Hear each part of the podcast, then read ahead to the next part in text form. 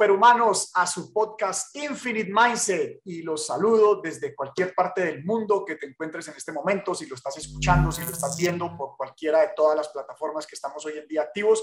Y me encuentro aquí con mi socio, amigo, colega, coequipero, Blas. ¿Cómo estás, amigo Blas? Mi querido Pipe, súper contento, hoy súper feliz. Te cuento que hemos tenido unos días maravillosos de entrenamiento, de empoderamiento y contento de este camino que elegimos seguir, pero sobre todo, Pipe, que elegimos compartir. La recepción de las personas en este evento presencial después de mucho tiempo, donde hablamos de futurismo, donde hablamos de la potencia que tiene el ser humano, de dónde podemos llegar, impresionante, Pipe, la necesidad de conocimiento y de aprender en habla hispana es, pero digo que estamos impactando a muchas personas y bueno, eso, eso me hace sentir muy feliz, honestamente, para comenzar el tema de hoy, que también los invito a que el tema de hoy lo comparta. Es más, hagamos algo, que pon en tu mente las tres personas que tú consideres que más quieres, que más puedes impactar y esas tres personas que se te vengan hoy a la mente, comparten el podcast que vamos a hablar hoy. Porque te puedo asegurar que le va a ser de muchísimo beneficio, porque hoy vamos a hablar nada más y nada menos de un concepto que nos da duro, Pipe, muchas oportunidades y es abundancia. A veces uno escucha abundancia y se va para el otro lado y dice, ¿será que yo podré o será que yo soy escaso? Entonces, hoy el tema es bien interesante, mi querido Pipe, aparte de todo lo que ya hemos hablado hasta ahorita. Total, es un tema que me apasiona demasiado, Blas, porque fue el momento donde yo, fue un momento de inflexión en mi vida. Eh, fue un momento donde yo estaba registrando ese año la bancarrota que hemos comentado por aquí que tuve. Un momento complejo también en todos los aspectos emocionales y es cuando aparece este ser humano al que he mencionado miles de veces y menciono muchísimo, eh, la persona que más admiro sobre la faz de la tierra en todos los sentidos, no por, por sus logros eh, materiales, pero por su ser como persona, por sus enseñanzas, por lo que comparte, por ese concepto diferente de abundancia como siempre nos lo imaginamos.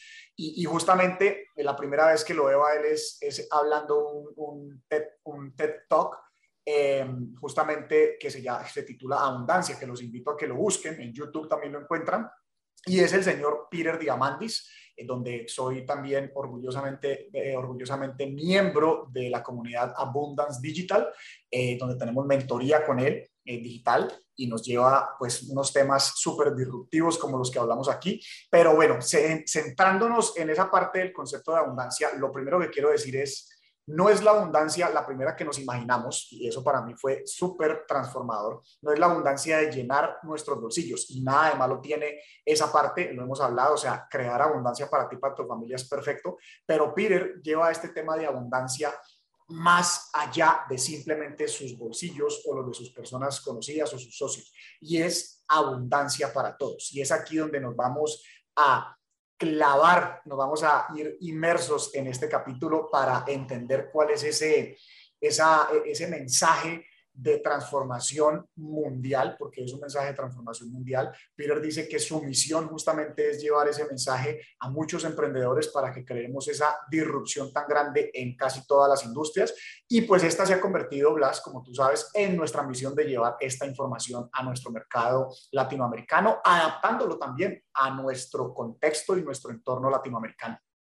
Fíjate un tema ahí, Pipe, y es el siguiente. Cuando escuchamos abundancia, ¿sí?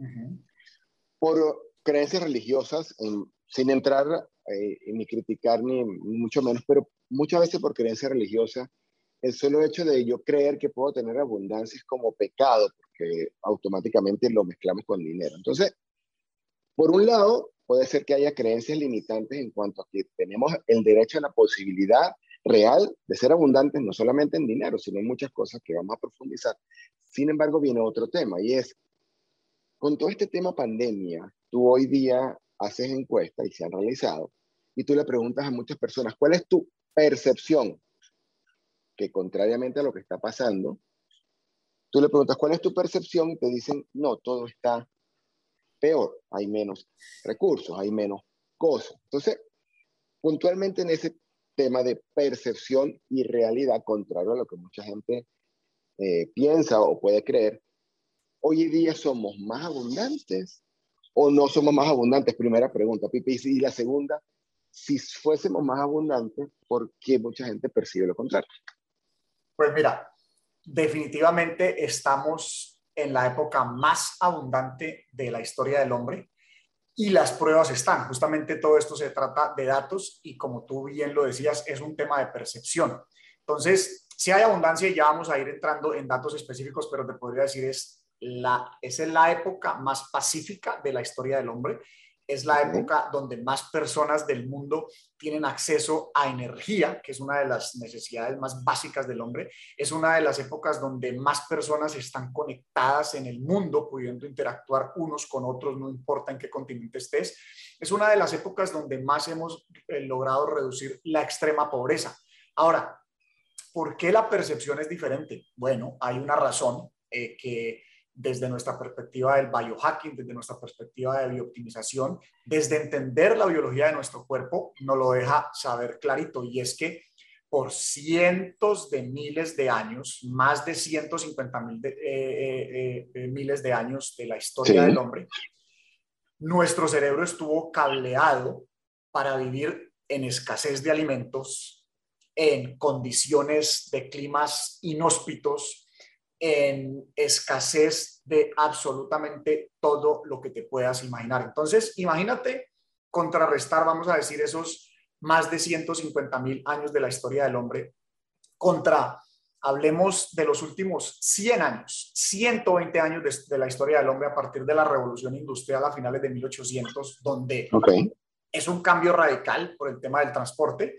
Eh, es un cambio radical porque empiezan a, crecer las grandes ciudades, entonces empieza todo a hacerse mucho más abundante. Entonces, pues imagínate, 100, 120 años contra 150 mil años. O sea, ese cableado todavía nos hace estar creyendo que estamos en escasez, que estamos en, en, en en peligro, que estamos ante un acecho peor, que todo va hacia mal. Y, y, si a eso le sumas Hollywood con las películas como Terminator y todas estas cosas, pues eso refuerza. Y tú mencionabas también algo, los temas de, de religión, eh, las creencias religiosas, eh, pues fueron también cosas que sucedieron eh, sobre todo se marcaron muchos, por, por muchos años de la historia del hombre, pero pues después del nacimiento de Cristo, o sea, las religiones empiezan a tener esa competencia por tener cada uno más control, o sea, igual que los gobiernos. Entonces también ahí pasan muchas cosas que es la forma básicamente de poder controlar las masas, pues es bajo el miedo, no es bajo el optimismo, no es bajo eh, el concepto de abundancia. Entonces, por eso es que todavía estamos cargados y, aparte, sumado a eso, los medios de comunicación sí que se dieron cuenta rápidamente por allá en 1920, 1930, que las cosas positivas no vendían lo que vendían las negativas. Entonces, por eso es que no es raro todavía encontrarnos que los medios de comunicación lo único que hablan es todas estas eh, cosas negativas, entonces se crea ese amarillismo porque vende muchísimo más y dejan un 5% de cosas positivas que son las que no venden. Entonces, ahí biológicamente, ¿qué sucede con ese cableado que tenemos todavía muy arraigado a nuestros antepasados? Pues hay una parte eh, del cerebro que eh, vulgarmente se llama la amígdala, el lóbulo central, la, primera forma de cerebro del ser humano, y fue un cerebro muy importante en la evolución del hombre. ¿Por qué? Porque ese era el que los mantenía alertas si los iba a atacar un animal o si tenían que correr, o sea, el famoso eh, corre o vuela, que lo que se refiere es o sé que me puedo enfrentar a ese animal y pelear o tengo que correr por mi vida. Entonces, básicamente, ese esa amígdala que todavía sigue siendo una parte ahí en la mitad del cerebro, pues cuando hay peligros, o sea, cuando los medios de comunicación te dicen, se va a morir todo el planeta con esta pandemia, pues eh, nada es más importante para ti que sobrevivir, entonces eso hace que se desconecten, vamos a decir, la, la, parte perifrontal del cerebro, se desconecte porque en ese momento es más importante la vida y ella toma el control y ella es una, es una forma de cerebro que es, que es muy reactiva, o sea, está nomás escaneando qué es peligro y eso te empieza a desconectar de la realidad y por eso es que no podemos ser objetivos a lo que está sucediendo y esta es nuestra misión, Blas, traer estos estos, eh, a través de estos podcasts, de estos videos, la información concreta y los datos concretos para que la gente por lo menos se cuestione y vea que sí vamos por un camino correcto. O sea, es decir, ah, más o menos así. Como estamos programados para sobrevivir, y eso es como la máxima, ¿sí? Y eso es lo que hace nuestro cerebro y nuestro sistema, ¿ok? Entonces, cuando a mí me muestran una noticia negativa, ¿ok? Yo me pongo como en alerta porque subconscientemente vuelvo a como esa programación que traigo de hace miles de años y lo que estoy es pendiente de ver cómo sobrevivo y me desconecto de la parte, vamos a decirlo de alguna manera, racional y estoy pendiente de cuidarme y ahí, como tengo toda mi atención en eso negativo, pues la ira publicidad entra sin ninguna restricción o la programación que, que me quieren mostrar. O sea que intencionalmente están, se está utilizando, vamos a llamarlo así, esa reacción que traemos hace muchos años para un fin de tener mi atención en lo que me van a mostrar. Por eso que hay más noticias malas en los noticieros, valga la redundancia. Lo saben perfectamente, por eso es que Peter Diamandis dice, este, le dice a CNN que no es el, la red de noticias, sino más bien la red de las tragedias.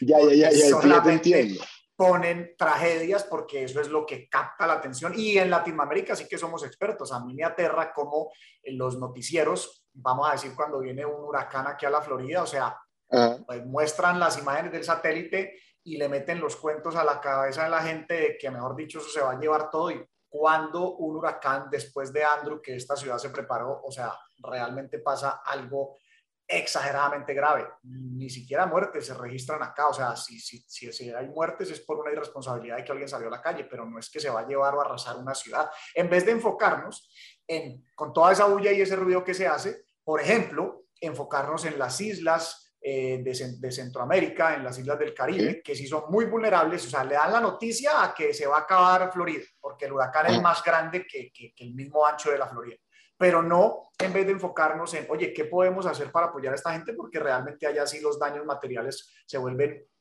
fuertísimos porque no, no, tienen, digamos, la infraestructura, entonces termina sucediendo catástrofes más allá materiales que incluso de muertes. Pero, pero básicamente, para no salirnos del tema, es eso, es que utilizan todo este tema amarillista y como te digo, sumado a Hollywood, pues entonces la gente está, está ahí es, eh, con la amígdala secuestrado porque nada es más importante para nosotros que estar vivos, o sea, que es que, que, es que, que sobrevivir y que estar alertas a cualquier peligro que haya. O sea que para los amigos que hoy nos escuchan, que no nos están viendo, pero nos escuchan desde Spotify, desde Apple Podcast o desde Google Podcast, podemos compartir también con ellos que la razón por la cual la percepción es que no estamos tan bien como en realidad estamos es justamente por un tema de eh, pues que vende más una mala noticia que una buena noticia. Entonces, volvamos a retomar lo de la abundancia.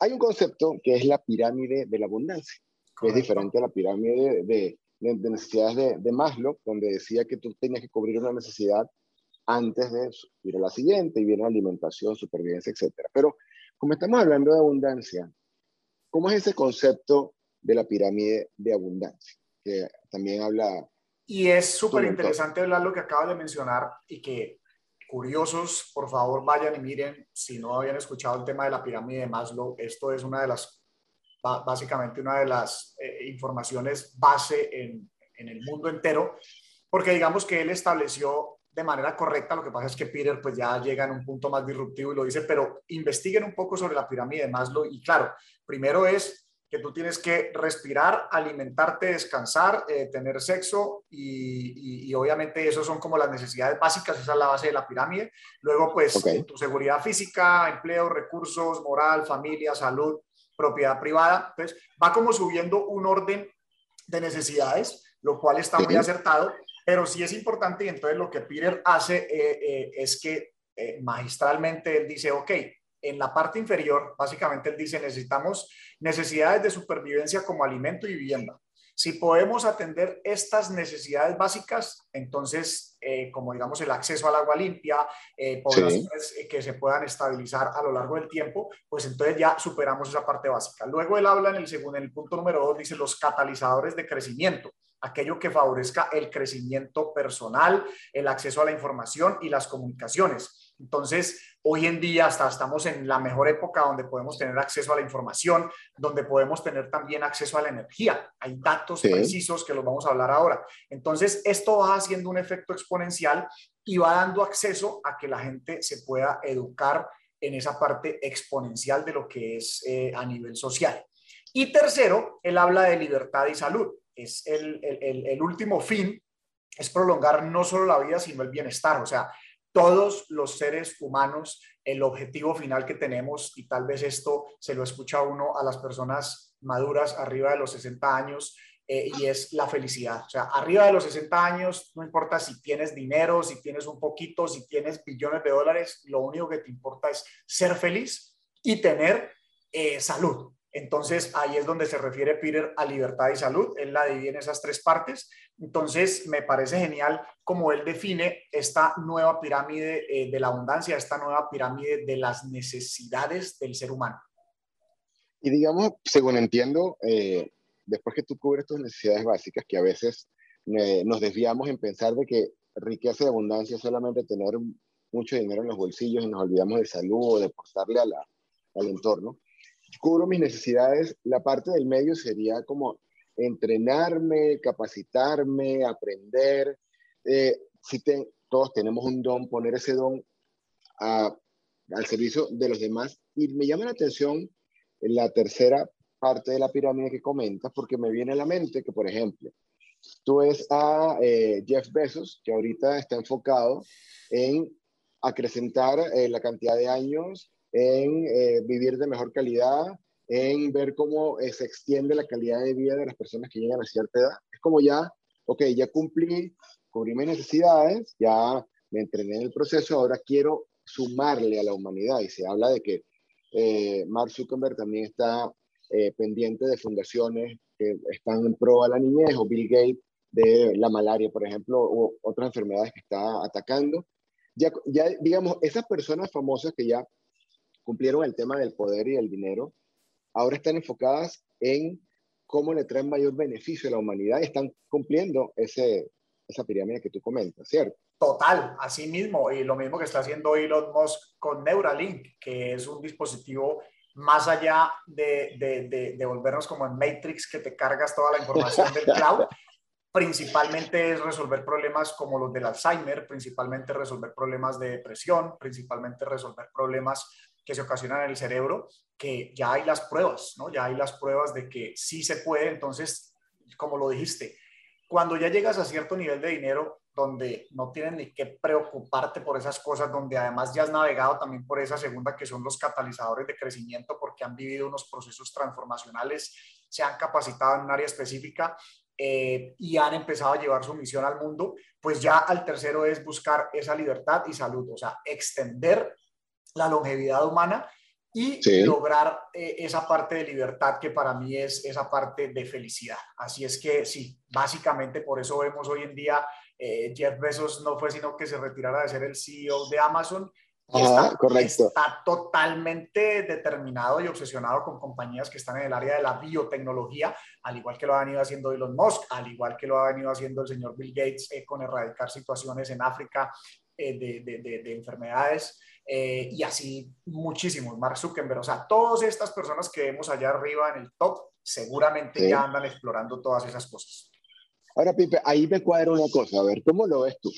Ahí entonces agarra mucha fuerza el tema de entender lo de la innovación, porque yo creo que el, el, camino para lograr estos cambios es las famosas innovaciones disruptivas o inconformistas, que dice, pero, pero, un ejemplo, pero ¿cómo se le ocurre a Elon Musk eh, colocar un chip en, dentro del cerebro? Eso va contra natura, etcétera pero son justamente esas innovaciones disruptivas y son nuestro, uno de nuestros temas medulares, la que permiten que esa idea de estas personas que están a ese nivel permee y en verdad genere un impacto en la humanidad.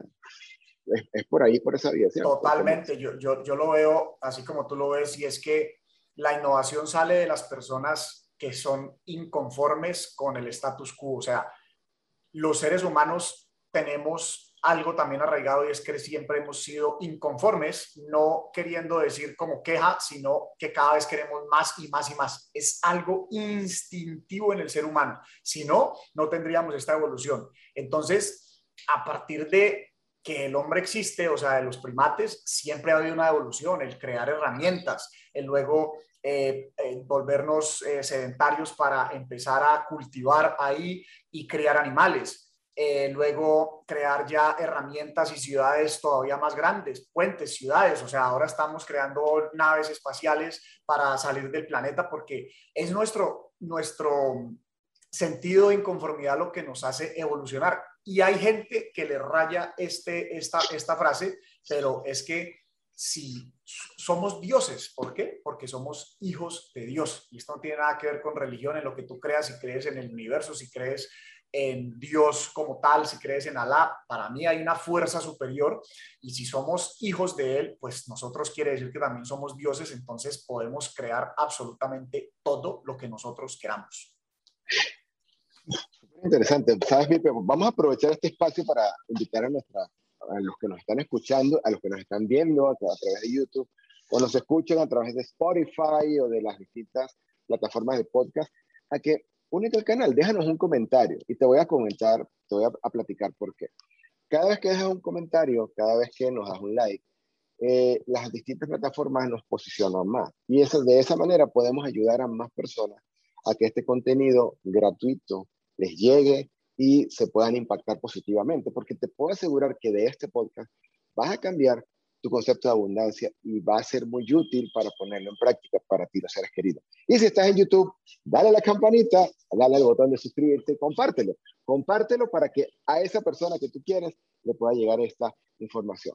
Entonces, Pipe, retomando el tema, eso me indica de que podemos estar hablando de que hay nuevos caminos de abundancia. Y aquí te quiero compartir algo, ¿sí?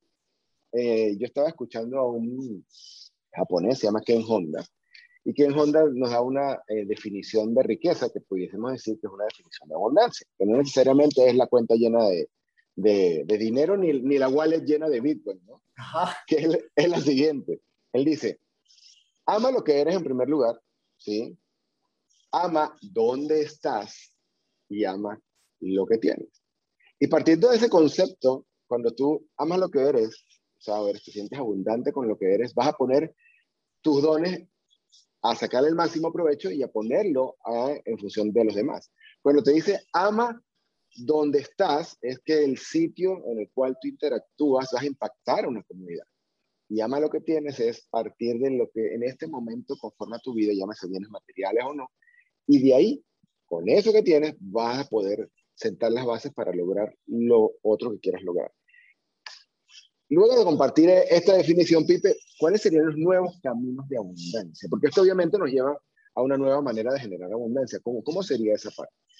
Pues, y, fíjate, y es que ahí se vienen también ejemplos como, primero, que las oportunidades se pueden volver los, eh, las mejores oportunidades, no solamente para para solucionar el problema, pero también para crear abundancia en un negocio. O sea, Peter Diamandis dice, ¿quieres ganarte un billón de dólares? Pues resuelve un problema que tenga un billón de personas. Entonces, mira, este caso, el ejemplo perfecto eh, de Nigeria, 134 millones de habitantes.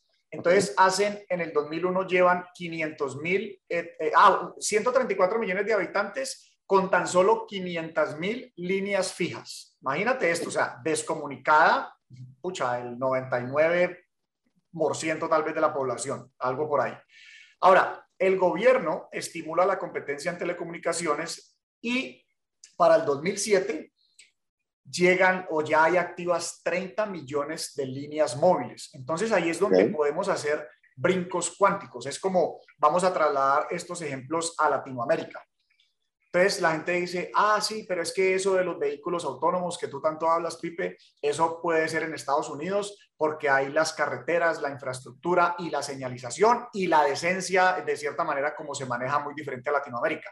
Yo digo, pues oportunidad más grande para que una vez brinquemos a otras tecnologías como los drones, porque por el aire no hay carreteras, entonces puede acelerarse mucho más.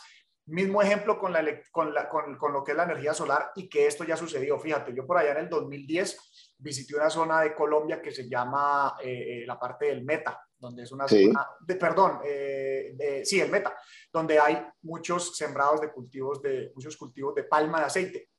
Y allá me impresioné porque para el 2010, digamos que a esa población nunca le llegó ni línea telefónica fija, ni nunca le llegó el tendido eléctrico. Pero adivina qué, entonces por, por décadas, digamos que esas personas del campo, pero con tierras, pues con su dinero que ganaban, ¿qué hacían? Comprar más tierras y su vida era seguir, digamos, en ese modelo de vida. Pero cuando yo voy a para el 2010 y luego por información que recibía que seguí monitoreando, sus hijos ya estaban en otro nivel. ¿Por qué razón? Porque ya esas casas tenían paneles solares, tenían dinero y pues siempre lo invertían en tierra, pues ahora dijeron, bueno, vamos a ponerle facilidades a nuestros hijos, paneles solares, teléfonos móviles y computadores con internet eh, eh, eh, remoto. Entonces ya sus hijos, y hay un caso de uno de los compañeros del Mastermind, al que pertenezco, el Fly Mastermind, hay un chico de esa zona que hoy en día es uno de los más grandes en dropshipping, un chico que pequeñito su abuela lo llevaba a pelar cebolla, que era lo que hacía,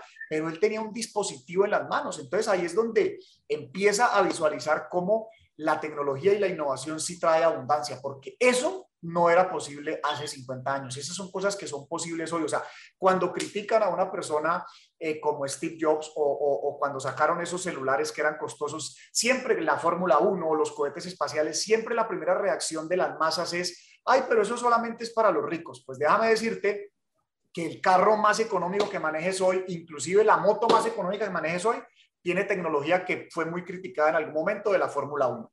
Los aviones en los que nos vamos a montar para vuelos supersónicos en el 2025, pues van a salir de esa tecnología de mandar cohetes al espacio que la gente dice que eso no sirve para nada. Y así sucesivamente, cada tecnología que en un momento es muy limitada, siempre la idea es, y ya vamos también a entrar allá, es a que el costo llegue prácticamente a cero, porque eso es lo que hace la innovación y la tecnología. ¿No te parece a ti que si hay tan, alguna resistencia para el camino de la innovación, Puede ser porque nosotros, o en gran mayoría de la, humanidad, tenemos una cultura pesimista y que eso tiene una, con, o sea, como sus raíces muy marcadas que al hacernos conscientes que la podemos cambiar. Me explico mejor. Cuando nosotros vemos todo desde un punto pesimista, lo estamos viendo desde la escasez. Y la escasez eh, apuesta a que tú no vayas a competir porque la competencia es mala. Y sobre todo, Pipe, algo que en Latinoamérica es muy marcado y que puede hacer la gran diferencia de nuestra mentalidad con Estados Unidos, y es el concepto del fracaso. Ah, el concepto del fracaso para un latino, yo recuerdo, pues, a mí, a mí cuando yo estaba chiquis, hace poco, pues, a mí me dieron muy duro en el sentido de que yo no me podía equivocar. Y hoy día en este mundo digital, una de las primeras cosas, por no decir requisito fundamental para ser exitoso en marketing digital o tráfico digital es, viejo, vaya y equivóquese, salga y equivóquese. Y leía algo, y, con esto te quiero que nos comentes, leía algo que, por ejemplo, muchos corredores de bolsa, ¿sí?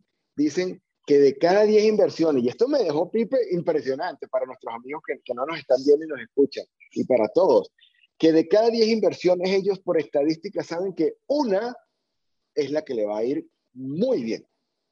Escucha esto, Pipe. De cada 10 solamente una le va muy bien. Y cuando tú le preguntas, pero si sabes que solamente una te va a ir muy bien, ¿por qué entonces lo haces? Y dice, porque para llegar a esa una que me va muy bien, tengo que escarbar en las otras nueve. O sea que el, el concepto de fracaso no es como nos lo han vendido hasta ahora, sino que es necesario ensayar una y otra, o como se dice en marketing, iterar una y otra y otra y otra vez para poder llegar a ser abundante. Entonces, ¿cómo manejar ese, cómo cambiar ese concepto del no al fracaso? Ese, es, ese, es, uno de los problemas más grandes que ve la comunidad del Silicon Valley y lo habla mucho Peter Diamandis y por eso digamos que ahí empezó a nacer mi propósito de llevar esto a Latinoamérica y es como se ve el fracaso en Estados Unidos, como se ve el fracaso en Latinoamérica. a nosotros en Latinoamérica nos enseñan que no se puede fracasar. Si tú te quiebras, el sistema eh, crediticio te condena, la sociedad te condena, eres un fracasado, eres un idiota. En Silicon Valley, si vas a un fondo de alto riesgo con una innovación, lo primero que te preguntan es qué has hecho antes y que haya tronado, porque es que si no ha tronado, no tiene la suficiente experiencia. O sea, como que te dicen, ve y practica y cuando ya hayas tronado dos o tres veces, ahí estamos listos para... Puede llegar con la cosa más prometedora de innovación, pero hay una curva de aprendizaje. Y acá el sistema crediticio no te condena, al contrario, cuando registras una bancarrota, porque lo viví yo, al año te están llegando cartas de cómo empezar a reparar tu crédito. Mi crédito está hoy en día perfecto.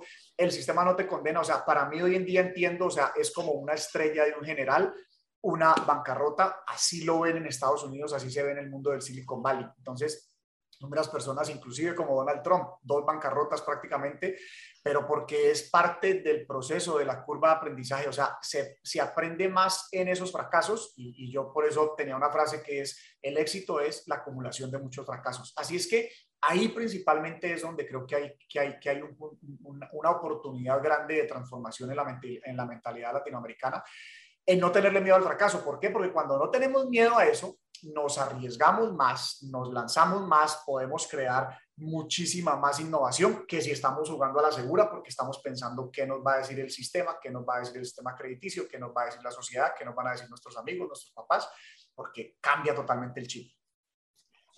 Mira, algo también que va en línea con eso. Cuando yo fracaso una y otra y otra en miles, este, hay un momento en que uno tiene un bajón emocional, ¿cierto? Y me dice, pues, pucha, y otra vez, otra vez le embarré.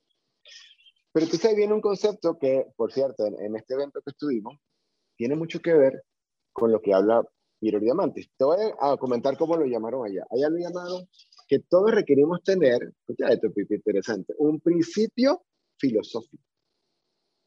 Y el principio filosófico es lo que te va a hacer pararte todos los días de la cama para decir, aunque esté mamá, me voy a parar. Para algunos es la familia, para algunos son los hijos, ¿sí? Para algunos es lo que Peter llama el famoso propósito transformador, propósito transformador masivo. Y a mí lo que me llamó la atención es que escucharlo de lo que nosotros hacemos de biohacking y de futurismo, pero también escucharlo desde una persona de, desde el punto de vista de lanzamientos digitales y ver que hay una confluencia, uno lo llama de una manera y el otro de otra. Creo que es bueno destacar ¿cómo le podemos recomendar a los que nos escuchan ahorita y nos ven identificarlo primero, para qué sirve, ¿sí? Y cómo poner en práctica el principio transformador o el propósito de transformación masiva.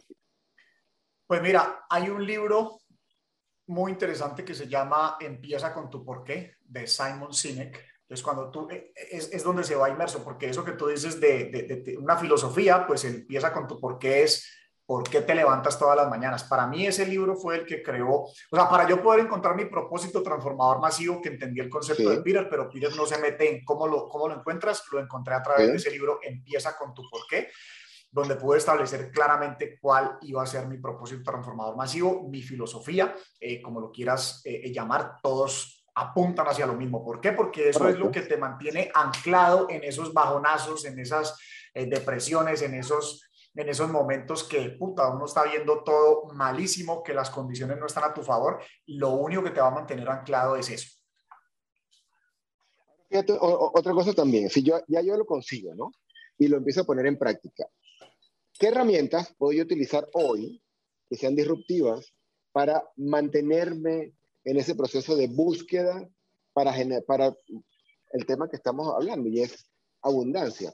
Eh, dijimos que el fracaso es necesario, pero ¿dónde puedo yo aprender? O sea, ¿bajo qué canales hoy día, que obviamente no es la universidad tradicional ni es la educación tradicional, me puedo yo entender, aprender? O sea, se habla mucho de que YouTube hoy día es la, la mejor universidad y se habla mucho de que estamos desarrollando maneras nuevas de eh, educar a la gente que sea tan adictiva la nueva manera de estudiar como un videojuego.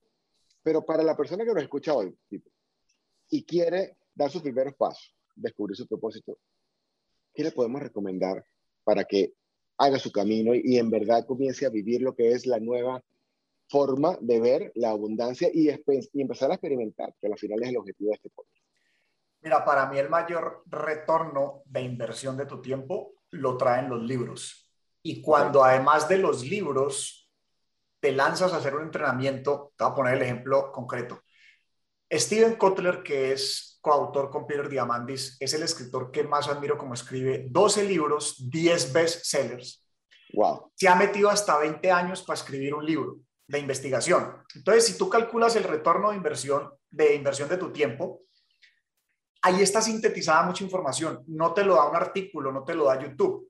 Y uno de los problemas que encuentro grande, y me incluyo, es que nos obsesionamos con la información de las redes, pero en las redes hay mucho ruido y la información que ves en un programa de una hora eh, la produjeron en dos o tres días máximo. Entonces, esto va inclusive un poco en contra de inclusive esto mismo que nosotros hacemos, pero el poder de los libros. No digo que no tienes que ver YouTube o que no tienes que ver redes sociales, pero hay que invertir mucho tiempo en los libros. Y si encuentras un autor que te conecte y haces un entrenamiento, hoy en día todos los entrenamientos son digitales. Yo hice el entrenamiento de Flow Geneva Project, que es una compañía de Steven Kotler. Eh, para mí es un programa de liderazgo 2.0 porque es muy disruptivo a través de una aplicación un costo súper asequible en ese momento que lo hice. Entonces, para mí la mejor forma es a través de los libros y haciendo entrenamientos de ese autor que te llegue, porque el retorno de inversión por tu tiempo, o sea, la investigación, lo, como está sintetizado un libro y luego ese entrenamiento de estas personas que se dedican su vida a escribir, para mí ahí, ahí puedes crear varias carreras, no una carrera, sino varias carreras. O Pipe, que el impacto que nosotros estamos comunicando del el futurismo, de la innovación, de ser disruptivo y de esta forma de ver la abundancia que está al alcance de todos, no es más que empoderar y hacer consciente de que venimos con una programación enfocada en la escasez que viene de la época de las cavernas, ¿sí? que hoy día se explota mucho pues, por temas comerciales, pero que está en nosotros buscar, primero, hacernos conscientes, segundo, entender que el fracaso es parte del crecimiento, ahí agarra mucha fuerza para las personas que nos ven y nos escuchan, el tema de un mentor, porque el mentor te va a ahorrar la curva de aprendizaje y sus fracasos van a pasar a ser aprendizaje para ti también. Y que hoy día estamos en una época mucho más abundante y que la abundancia no se limita exclusivamente a llenar mis bolsillos ni mi wallet, sino que la abundancia va más allá. Es correcto. Y ahora ¿Cómo complementamos esa parte, Pipe? Pues mira, para, mí también hay, hay, en este tema que estábamos eh, hablando, los nuevos caminos de la abundancia, hay, hay, hay unas áreas eh, que Peter eh, menciona muy importantes y, yo sumo una, pero él, por ejemplo, habla cómo a través de la biotecnología y la bioinformática vamos a poder producir combustibles a bajo costo, vacunas personalizadas y agricultura ultraproductiva. En áreas, por ejemplo, como los sistemas computacionales, redes y sensores, pues el Internet de las Cosas será la siguiente revolución de la vida cotidiana, educación personalizada en línea y para todos, todo conectado, comunicado de un mundo automatizado a un mundo automágico inteligencia artificial y robótica, clips eh, chips más potentes sin desperdicio de energía, capaces de replicar la mente humana y aprender de sus experiencias. Manufactura digital, a partir de las impresoras 3D la gente podrá eh, prescindir de inventarios y fabricar objetos a medida que se necesiten de manera casi inmediata y localmente. Medicina y nanomateriales, la carencia de médicos certificados en el sur global será la, la, remediada con laboratorios ultra compactos capaces de diagnosticar enfermedades con pequeñas muestras orgánicas a bajo costo. O sea, ahí entra mucho todas estas pruebas que siempre me estoy haciendo, estos dispositivos que estoy recomendando para hacerte mediciones, porque nosotros podemos tomar control de eso. Y una tecnología más por la que yo la apuesto toda completa, blockchain, la cadena de bloques, más allá del tema especulativo y las criptomonedas es la que nos va a permitir esa transparencia, esa confianza eh, que tanto se ha fracturado pues con las entidades que están en la mitad. Entonces vamos a poder transaccionar entre seres humanos sin conocernos con toda la absoluta confianza y seguridad. Para mí es algo súper disruptivo en el área de crear justamente la disrupción en gobiernos, en lo que es votación, en lo que son permisos de gobierno, en lo que es identificaciones, en todos los procesos de gobiernos a través de blockchain se van a volver súper, súper transparentes. O sea, esto va a ser una revolución completa, una revolución de libertad, una revolución donde de verdad el ser humano se empodera sin, sin necesidad de armas, inclusive sin necesidad de motivación. ¿Por qué? Porque el ser humano que entiende la cadena de bloques sabe que tiene el control de su activo digital, sea información, sea su, su, eh, eh, su información médica, por ejemplo. O sea, cualquier cosa que te quieras imaginar, vas a tener el control y la seguridad de que no puede ser manipulada por otras personas. Entonces, esas son áreas muy interesantes, eh, pues que se refieren a estos nuevos caminos de la, abundancia que mi propósito principal es generar esa curiosidad en la audiencia, en las personas que nos están viendo, para que necesitamos genios del mundo. Se calcula que hay que el 1% de la población del mundo son genios, estaríamos hablando de 80 millones de genios y solo hay récord de más o menos 1.600. O sea, imagínate también el grado de oportunidad que hay, que hay ahí. Así es que esa curiosidad tenemos que despertarla y sobre todo en nuestra comunidad latinoamericana que es o hispanohablante, que es a donde está enfocado todo nuestro esfuerzo.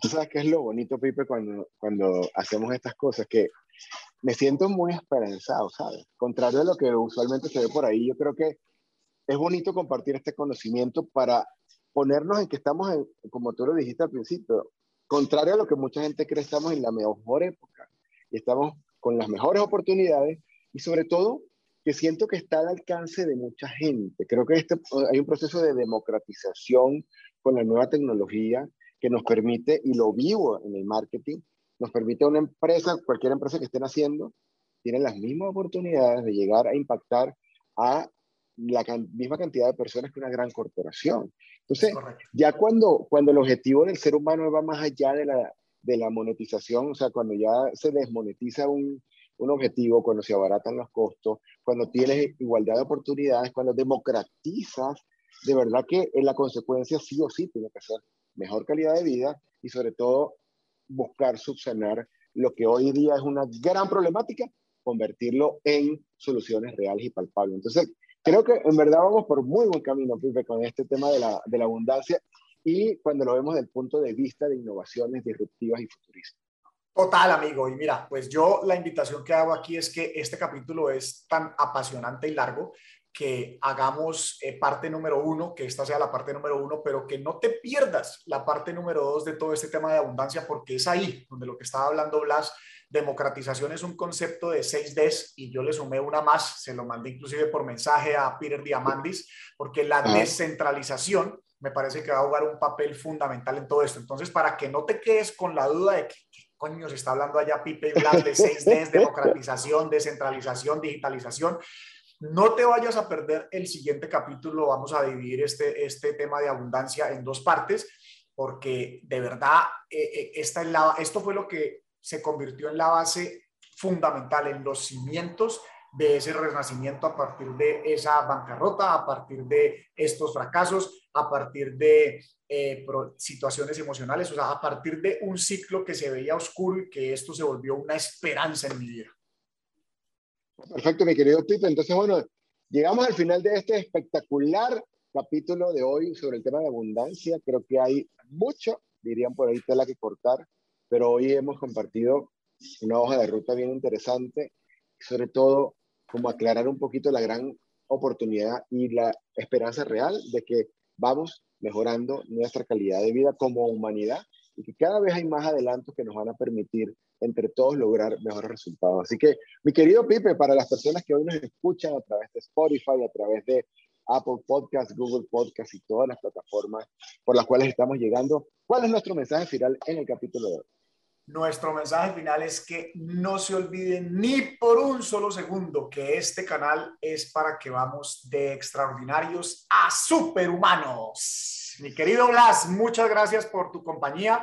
Nos vemos en el próximo capítulo, no se lo pierdan. Claro que sí, así que bueno, dale, suscríbete por favor, dale clic a la campanita para que seas el primero o la primera que reciba nuestras nuevas programas y capítulos y no te olvides, compártelo, que siempre hay alguien que este mensaje te puede cambiar la vida. Nos vemos en la próxima. Chao. Nos vemos.